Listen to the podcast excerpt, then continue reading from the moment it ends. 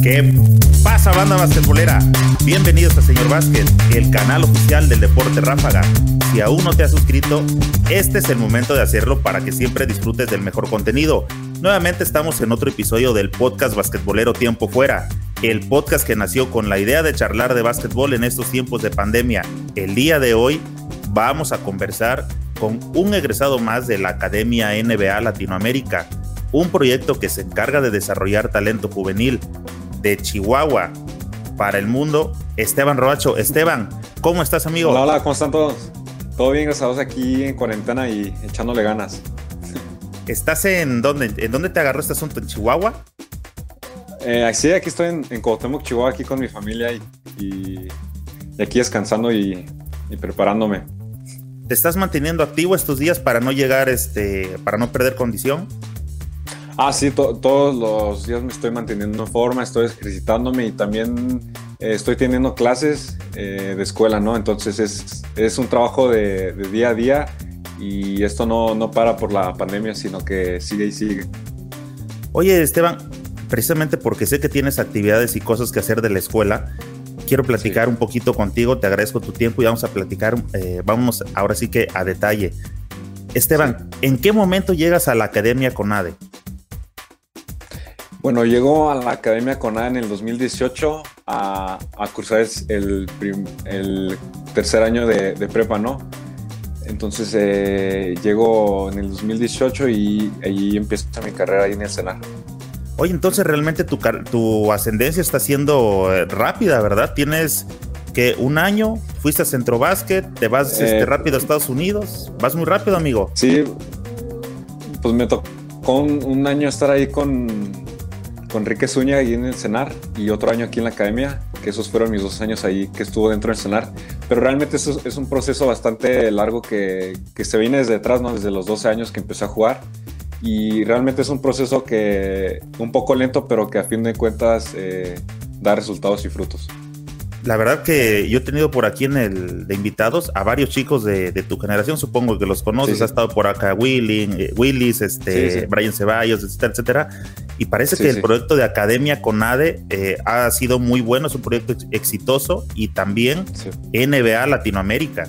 Ah, pues es que es un, es un, muy buen proyecto que nos ayuda a nosotros jóvenes a, a desarrollarnos no nomás dentro de la cancha, sino también afuera de la cancha, ¿no? Entonces es un, es un proyecto del cual yo estoy muy agradecido también con la Academia Cenar y con, con la NBA Academy de Latinoamérica. Oye viejo, eh, fuiste a jugar de inmediato al centro básquet. Bueno, de inmediato sí, estamos sí. hablando en el futuro, en el perdón pasado inmediato. ¿Cómo te fue en el centro, claro. en el centro básquet? ¿Cuál fue tu experiencia? No, pues fue, fue, un torneo muy, muy, muy duro, ¿no? Porque realmente teníamos, pues todo el país tenía muchas expectativas sobre nosotros, ¿no? Enrique nos platicaba sobre, sobre, todo lo, sobre todas las personas que creían en nosotros, ¿no? Ya sean niños, adultos o, o sea, cual sea, ¿no? Entonces nosotros íbamos eh, enfocados en lo que nosotros queríamos, que era el primer lugar, ¿no? Y pues llegando allá se, se dieron las cosas y gracias a, gracias a Dios trajimos el, el, primer lugar. ¿Cómo te sentiste o cómo, cómo percibes la diferencia del físico de los mexicanos a esa edad, a la sub-17, respecto, respecto al resto? ¿Los ves inferiores? ¿Ves que hay buena estatura? Eh, ¿Qué, percibes, amigo? Bueno, es que cada país tiene sus cualidades físicas diferentes, ¿no? Por ejemplo, República Dominicana son son un poquito más largos, más, más altos, ¿no? Pero en cuanto a nosotros, yo, pues tenemos muchas cualidades también nosotros como mexicanos, ¿no? La resistencia, también tenemos mucha fuerza. Eh, tengo varios compañeros que, que saltan tremendos, que saltan muchísimo, ¿no? Entonces realmente para mí este no es un juego físico, sino mental, ¿no? Entonces, tú, entonces implementamos eso en nuestro juego y, y logramos eh, el primer lugar. ¿Cuánto estás midiendo ahorita, compadre? Eh, bueno, yo estoy midiendo 1,90 ahora mismo y estoy pesando 80 kilos. Estás, soy, soy, estás rápido, soy, ¿verdad? Sí, sí. sí. ¿Qué, estás, ¿Qué posición estás jugando? ¿Dos? ¿Uno? Eh, no, estoy de base solamente. ¿Eres uno? De uno, sí, sí, uno. Este, ¿Crees que vas a dar otro estirón todavía? ¿Te gustaría un poquito más para, para tu posición? No, sí, sí me gustaría mucho, pero a ver qué pasa. Eh, yo creo que sí, porque todavía tengo 18 años y se supone que uno crece hasta los 21, ¿no? ¿Qué te, ¿Cuánto te gustaría? Yo me gustaría medir hasta la 1,95, más o menos, unos 5 centímetros más. No, esa, esa estatura de 1,95 para un base creo que es, este, es muy buena porque... Eso, Desclavar bien, puedes tirar enfrente de cualquier persona y te da el tiempo suficiente como para poder agacharte y poder este, realizar tus quiebres, tus crossovers. Claro que sí, es, es una ventaja que uno tiene el estar un poco más alto que los demás, ¿no? Pero es, es algo que, que yo quiero y, a ver si se da. Oye, dame una referencia, ahorita me quedé pensando, como qué jugador de NBA está más o menos en esa posición de 1.90, 1.95. Eh, pues hay muchos bases a, esa altura, la mayoría están a ese, esa altura, por ejemplo está Chris Paul, está Rajon Rondo, todos esos point guards que... Steph Curry incluso, ¿no? Steph Curry mide 1.93, 93, 92 más o menos, entonces ahí estamos en la misma altura casi. JJ Barea, ¿en cuánto anda? ¿Más o menos en eso? Ah, no, JJ Barea está un poco más, más bajo. Bueno, entonces es, ya con esto tienes una buena estatura. ¿El Facu Campazo sobre qué andará? Uh, bueno, de, hecho me tocó eh, verlo jugar aquí en, Ciudad de México en unos preliminares para la Copa Mundial. Entonces, yo creo que anda midiendo unos 1.85, me parece, no estoy muy seguro. Bueno, entonces hasta ahorita ya tienes buena, buena estatura para, para hacer un base, pero supongo que para lo que aspiras, sí, a lo mejor necesitas un poquito más. Pues que realmente yo, yo siempre he tenido la mentalidad de que el, físico no, no, tiene nada que ver. Pues ya ve que este Barreas es un jugador muy de estatura muy baja, pero ha logrado cosas muy grandes en la NBA, ¿no? siempre me estoy, me estoy enfocando en, lo, en la parte táctica del juego y, también tiene que ver lo físico, ¿no? Pero es llevar las dos cosas al mismo tiempo. ¿Sientes que tienes lectura de juego de, un buen base? Eh, pues yo personalmente sí, sí siento que lo tengo, obviamente, pero es, es, pues en este juego siempre se, se, aprende todos los días, ¿no? No importa la edad que, que uno tenga y siempre hay algo que aprender. Oye, viejo, Sé que fuiste a un campamento en Chicago en el fin de semana del Juego de las Estrellas y ahí te ganaste el MVP como mejor defensivo. Y es ahí donde te fichan. Platícame primero de qué pasó en ese campamento y luego me dices, este, ¿qué crees que vieron en ti para poder este, hacerte una invitación? Eh, pues fue un campamento muy, muy increíble, ¿verdad? Eh, estoy muy agradecido con Dios por darme esa oportunidad. Eh, pues fue un campamento muy grande que juntó a los mejores prospectos del mundo que solamente son extranjeros, ¿no? Entonces los juntaron y ahí ya nos pusieron a jugar y hacer varias, varias sesiones de entrenamientos y, varios juegos, ¿no? Y en cuanto al, fichaje, pues ahí es donde eh, más o menos me declaré como un jugador defensivo, ¿no? Entonces ahí yo creo que ahí también vieron muchos, muchas cualidades en mí. Fíjate que eso es de resaltar, te voy a decir por qué yo juego amateur, no, no ando en los niveles de, este, tuyos, pero es muy, es muy común que ahora los chavos, por todo lo que sucede en la NBA, se, preocupen más por ser ofensivos, por anotar de lejos, por la canastita, por el lucimiento. Y es poca la gente que le pone atención a lo defensivo. Y tú sabes que lo defensivo, ahí están los campeonatos. Eh, pues es que desde chiquito siempre me ha gustado eh, defender mucho, desde mis inicios, ¿no? Que, al principio yo, yo jugaba fútbol, ¿no? Entonces era portero y defensa. Entonces yo creo que desde, desde ahí chiquito viene y, y realmente es lo que a mí me gusta hacer, ser dentro de la cancha, defender mucho, ¿no? Y también es, tiene que ver mucho en, en, qué posición estás. Por ejemplo, en ese campamento había jugadores muy grandes físicamente que, y ofensivos pues muy buenos, ¿no? Entonces es ver en lo que uno puede ser eh, mejor. Eh, ¿Te limitas al momento que, defiendes más? Tú sabes que defender es desgastante para la pierna y a veces para la ofensiva cuesta un poco más de trabajo. ¿Lo sientes? O sea, ¿sientes que te ves un poco limitado en ese aspecto? Bueno, sí, sí se cansa uno defendiendo toda la cancha, ¿no? Pero es también es limitarse y, organizar la, la energía que uno tiene, ¿no? Pero pues también depende mucho del juego. Por, por, ejemplo, en el centro básquet eh, contra República Dominicana había un jugador que nos estaba metiendo, metiendo puntos, ¿no? Entonces es frenarlo a él y saber el rol que uno tiene dentro del equipo.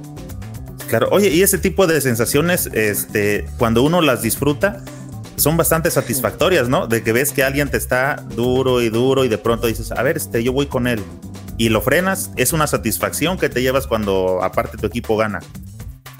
Ah, claro que sí, es lo, mejor. Eh, pues yo siempre he, disfrutado mucho defender y, todo lo que conlleva el básquetbol, ¿no? Pero más esas veces cuando me ponen una tarea a hacer en la cancha y, lo logro y es algo que, se siente muy, muy bonito.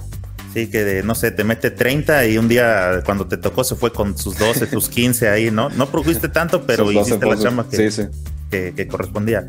Oye, lo, que me dijeron, sí. ¿Crees que eh, por esa situación defensiva es que este, te ponen el ojo y te hacen la invitación de ir a Estados Unidos? Pues es que no, no solamente es lo defensivo, no, sino es la. Bueno, yo pienso que es la persona y, lo que uno hace fuera de la cancha también. Pero también tuvo que ver mucho esto de lo defensivo. Eh, también no nomás defiendo, sino que también hago otras cosas buenas para el equipo, que es repartir el balón o o tener todos involucrados, ¿no? Entonces es, no nomás es eso, sino es, es todo lo que conlleva jugar. Y, son dos cosas buenas, o sea, una que te digo que casi no defiende y otra que te gusta asistir y tú sabes que una asistencia hace feliz a dos personas en lugar de una canasta que solamente hace feliz a una. Sí, claro sí. Oye, eh, eh, vas a estudiar prepa, es así, ¿verdad? Sí, estoy estudiando prepa. La, meta que, que llevas al incorporarte, ¿cuál es? A mi college. Sí, al college. Llegar a la NCAA. ¿Tienes entre tus favoritas, ya estás visualizando algunas este, universidades que te gustaría? Eh, pues ahora realmente no he estado muy seguro eh, en cuanto me gustan varias universidades, lo que es Arizona State o, o ese tipo. Pero ahora estoy más enfocado en el siguiente paso que es a la escuela que voy, a Panola, Texas y ahora mismo estoy preparando académicamente y físicamente para, para ese paso. ¿Cuántos años vas a estar ahí, amigo? Eh, pues con el favor de Dios voy a estar dos años ahí eh, estudiando y jugando para, la escuela. Eh, voy a estar entrenando, entrenando y, y estudiando. ¿Qué traes en, en mente para tus estudios, para al momento que llegues a una universidad? Eh, pues ahora estoy viendo todo eso, pero estoy inclinándome sobre negocios, hacer los dos años ahí en, en college, en Panola, y seguir con esa carrera a la universidad que vaya con el favor de Dios. Oye, viejo, ¿qué significa para un chavo que apenas va en ascenso el hecho de que México ya tenga la oportunidad de tener un equipo de G League? Eh, pues yo lo veo como una oportunidad es una buena oportunidad para todos los, para todos los jóvenes que están saliendo de aquí del país, tener esa oportunidad de estar en el, equipo de G League. Eh, pues hay mucho, muchos jóvenes que, que sueñan el estar ahí y que habían soñado precisamente y que ahora tienen la oportunidad ahí enfrente, ¿no? Ok. Oye, bueno, ahorita ya sabemos este, tu futuro, hacia dónde vas y quiero preguntarte algunas cositas que son un poco más, este, más personales, que aquí le llamo que son las rápidas de señor Vázquez, ¿sabes? ¿Cuál es el modelo de tenis favorito de Esteban Roacho? Es Nike. pero, ¿qué zapato en general es el que te gusta? Los Curry, los estos. Eh, me gustan los, los, los Kobe. Los Kobe. ¿Cuál es el modelo más feo de tenis que has visto? más feo. Um, el, de, Lebron. ¿Cuál? el de Lebron. ¿Pero qué, número? ¿O todos en general? Los 12. En, todos en general, más bien, sí. ¿Usas protección para los tobillos? Eh, no, no uso ninguna protección ahora mismo. Ninguna. ¿Cuál es el tapón más humillante que le han puesto a Esteban este fue en, Canadá. el año pasado, de hecho, un torneo que fuimos con la Academia NBA, eh, robé el balón. Yo iba bien tranquilo ahí para encestar una, una bandeja. Una entrada y de la nada sale uno, una bandeja y de la nada sale uno, uno volando desde la línea de tiro libre y mocos. Hasta ahorita de lo poco que conoces, ¿cuáles son las tres cosas que modificarías del básquetbol mexicano? Eh, del básquetbol mexicano en cuanto a, qué? En general, ¿qué, qué, crees que habría que modificar o, rectificar o cambiar para que el básquet pudiera realmente seguir creciendo? Eh, pues yo creo que sea implementar más, más juegos entre, pues en sí más juegos, ¿no? Que haya más fogueo en cuanto a los estados, que haya más torneos eh, de mayor nivel y que involucren a todo el país. ¿Haces algún ritual antes de iniciar los juegos?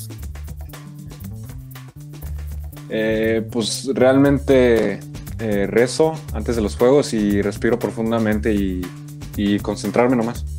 Oye, con esta tendencia, supongo que estás más, eh, más enterado. Tú has visto, por ejemplo, cómo viene jugando el hermano de Alonso Ball, viene tirando casi, casi pasando la media cancha. O sea, con este tipo de situaciones, ¿Crees que pronto habrá tiro de cuatro puntos en la NBA? Eh, bueno, a mí sí me gustaría que la implementaran. Pues que como, como todo va cambiando eh, en el básquetbol y creo que sería algo, algo bueno que lo implementaran. ¿Cuánto tiempo le das para que eso pudiera suceder? Yo creo que como unos dos, tres años ya lo, ya lo implementan y cuanto más jugadores vayan alcanzando ese, eh, ese tiro, ¿no? Ok. Oye, me he dado cuenta que últimamente las nuevas camadas no son de, de equipos favoritos, ya no tienen su equipo favorito, sino que son de jugadores favoritos. ¿Cuál es tu situación? Ah, bueno, mi, bueno, yo soy de jugador, ¿no? Eh, mi jugador favorito es, LeBron James. Siempre lo seguido a, donde, a donde se vaya.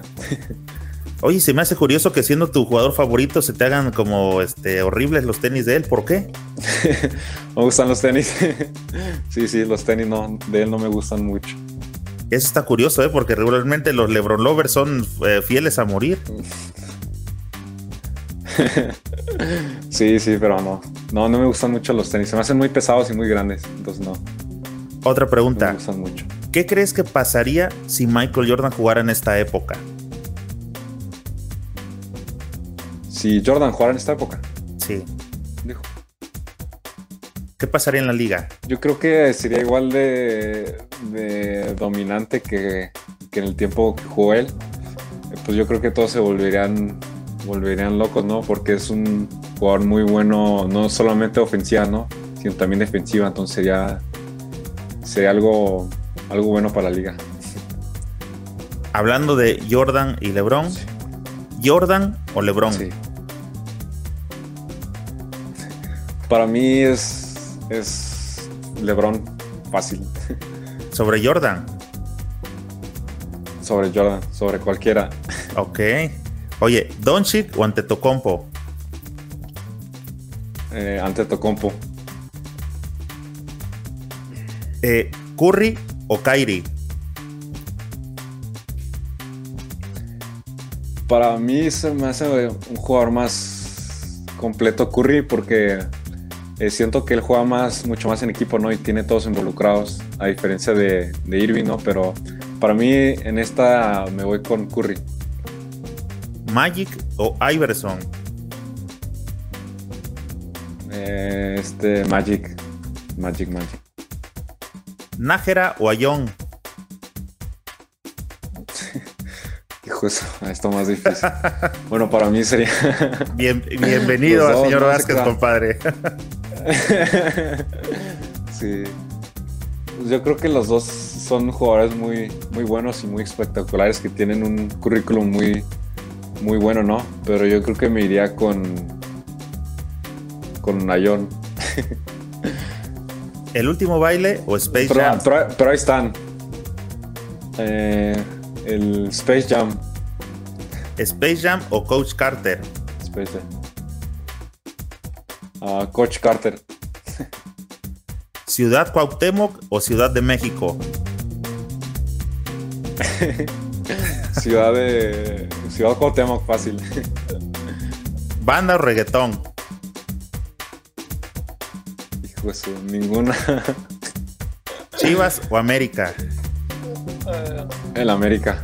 Americanista corazón. No, sé por qué, pero ya este ya a este lado de Lebron, ya a este lado de la América, compadre. No sé cómo te va a ir con tus este con tus seguidores, pero bueno, oye, me hubiera gustado jugar como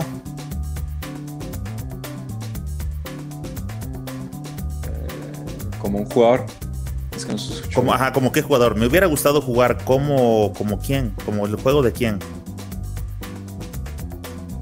Ah, pues siempre he visto jugadores como LeBron James, ¿no? Que, son muy ofensivos y que quieren involucrar a, a todo, ¿no? Pero también he visto a varios bases que son como este Darian Williams, que jugó en los Nets, y a Chris Paul.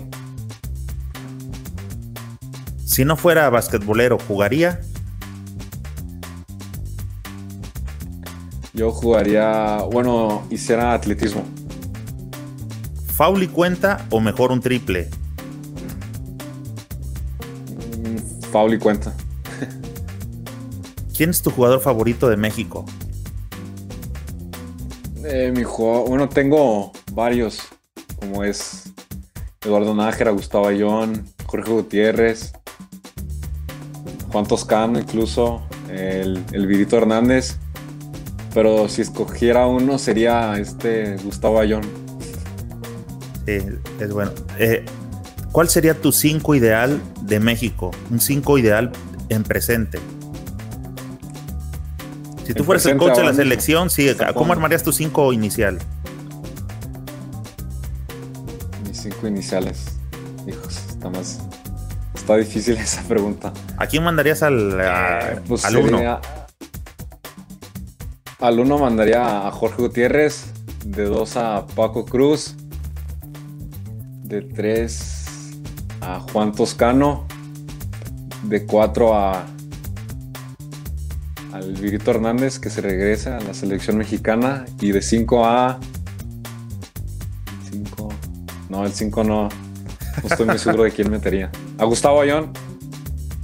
Ok. Cinco.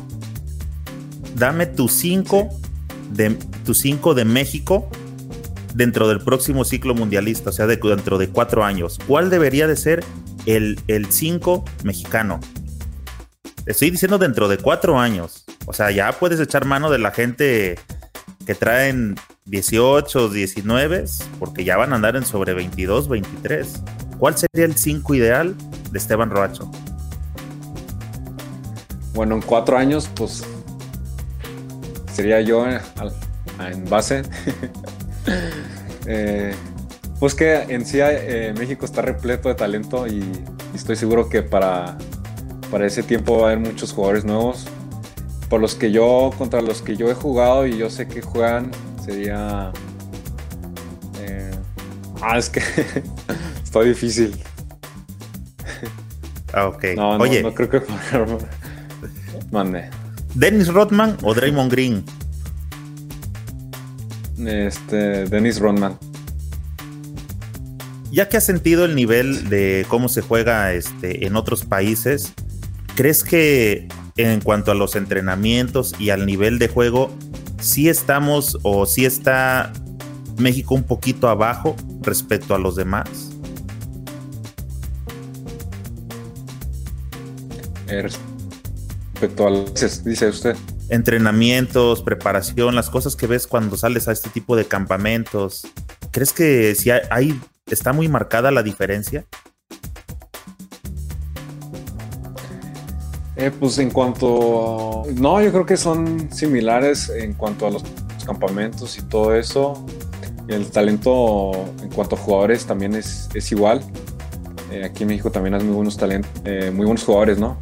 Entonces no estamos tan, tan abajo tan abajo de ellos. Yo creo que sería nomás el, el apoyo que, que le dan a los jugadores. ¿Cuál es la mayor cantidad de puntos que has anotado en un juego? Bueno, la mayor cantidad de puntos es 51 puntos. los anoté aquí en un juego aquí en mi ciudad. ¿Qué liga era o qué torneo estabas jugando? Eh, pues eran unas alimentorias para, para jugar aquí en el estado. Eh, pero me acuerdo que ese juego lo ganamos 150 puntos a, a 20. wow. Oye, ¿televisión o YouTube? Eh, YouTube. Para ser basquetbolista hay que ser. pues hay que tener muchas ganas de seguir adelante hay que ser constante y, también responsable. ¿De qué artista comprarías un CD original?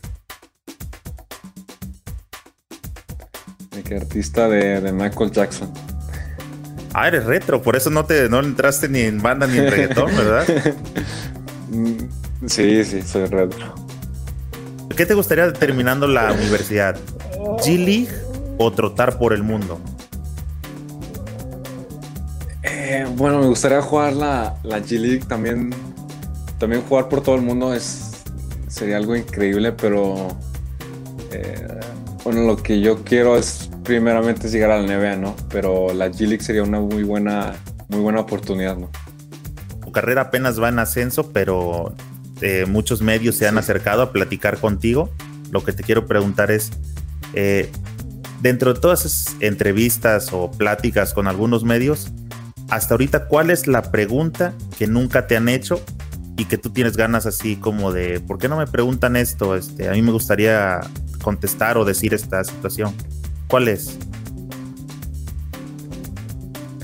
Bueno, es, está difícil.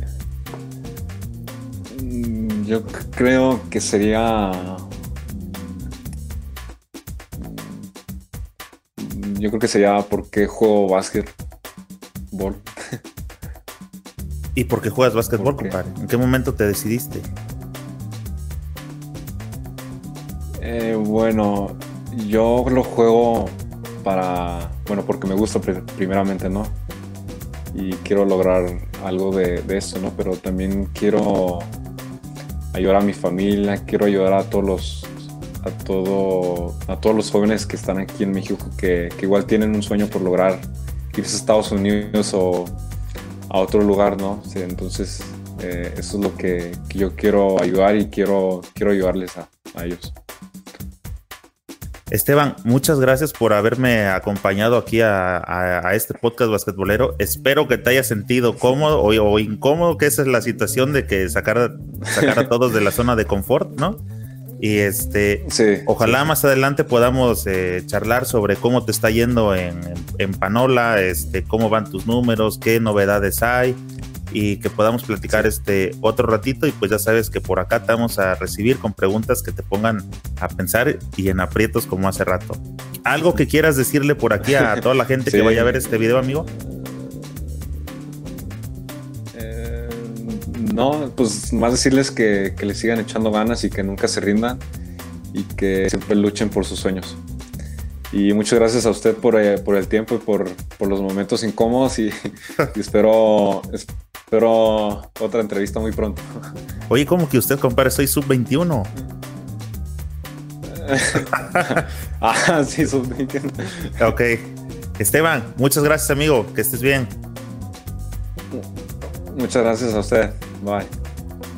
Amigos, muchas gracias por haber estado otra vez por acá en estos episodios del podcast Basquetbolero Tiempo Fuera, este podcast que estamos haciendo en esta, eh, en esta pausa de la vida. Saben que me gusta darle prioridad acá a todo lo que le llamo la nueva camada y Esteban Roacho es uno de estos chicos que está luchando. Imagínense moverse desde el estado de Chihuahua hasta la ciudad de México a corta edad, de aquí buscando el sueño, eh, yendo a Chicago a ganarse un espacio y bueno, al final lo consiguió. Le vamos a estar dando seguimiento para ver qué pasa con su carrera. Por el bien del básquetbol mexicano, nosotros siempre les deseamos lo mejor. Esperamos que toda esa camada de, campeones del sub-17 eh, vaya, vaya creciendo y que posteriormente en algún ciclo olímpico mundialista, pues sean los, los que nos den satisfacciones. Eh, no se les olvide, recuerden que tenemos podcasts, están disponibles en todas las plataformas digitales. Este video lo van a encontrar en YouTube, va a aparecer en nuestra página de, Facebook. Ambos son Señor Basket. En YouTube somos el canal más grande de México, el segundo de Latinoamérica. En Facebook venimos creciendo rápidamente, ya tenemos más de 20 mil seguidores. Así que abajo de este video, por favor, escríbanme sus comentarios y díganme a quién les gustaría que le demos seguimiento. En YouTube no se les olvide, suscríbanse al canal y activen la campanita para que les lleguen las notificaciones de los estrenos. En iTunes, Evox, Spotify y las demás plataformas de podcast, síguenos para que te lleguen las notificaciones al instante. Asegúrate de darle me gusta y comparte con tus amigos para que cada vez seamos más los que integramos esta comunidad basquetbolera. Nos vemos pronto en alguna cancha.